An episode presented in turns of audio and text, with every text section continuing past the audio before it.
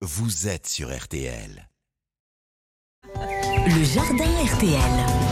Voilà, on va jardiner. Notre pro est connecté depuis sa Normandie. Ses jardins sont potagers pour nous conseiller. Pierre le cultivateur est avec nous. Bonjour Pierre. Bonjour Stéphane, bonjour à tous. Bon, tout va bien chez vous, j'imagine. Euh, on va parler fruitier ce matin, Pierre. Dites-nous tout. En fait, c'est une chronique un peu particulière. J'ai reçu ma première demande en message privé par un auditeur, une personne qui nous écoute et qui me demande si c'est le bon moment pour planter un arbre fruitier et si oui, est-ce que je peux l'aider?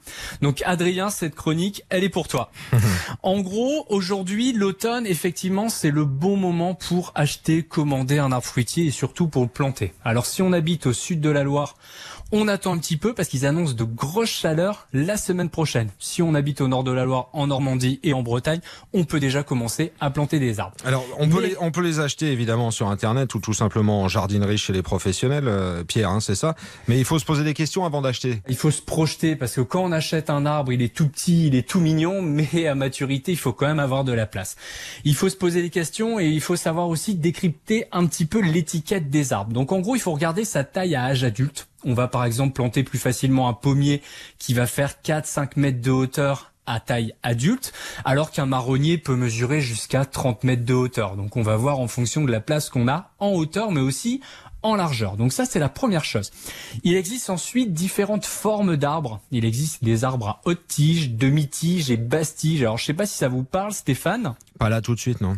Alors les hautes tiges, c'est des arbres plein air, c'est des arbres qui font 8 à 10 mètres de hauteur. Les demi-tiges, c'est des arbres qui font 5 à 6 mètres de hauteur. Et les basses tiges sont des arbres qui font 3 à 4 mètres de hauteur.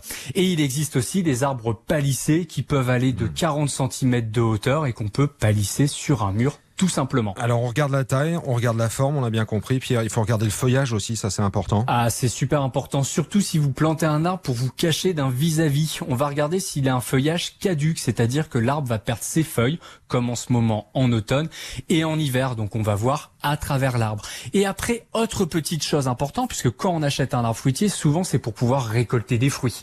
Il faut regarder si cet arbre est auto-fertile. Alors ça veut dire quoi Un arbre auto-fertile, ça veut dire qu'il se suffit à lui-même pour produire des fruits. Mhm. Contrairement à d'autres arbres, on va parler par exemple du kiwi, il faut un arbre mâle et un arbre femelle, ou alors d'autres arbres où il en faut plusieurs pour avoir une pollinisation croisée.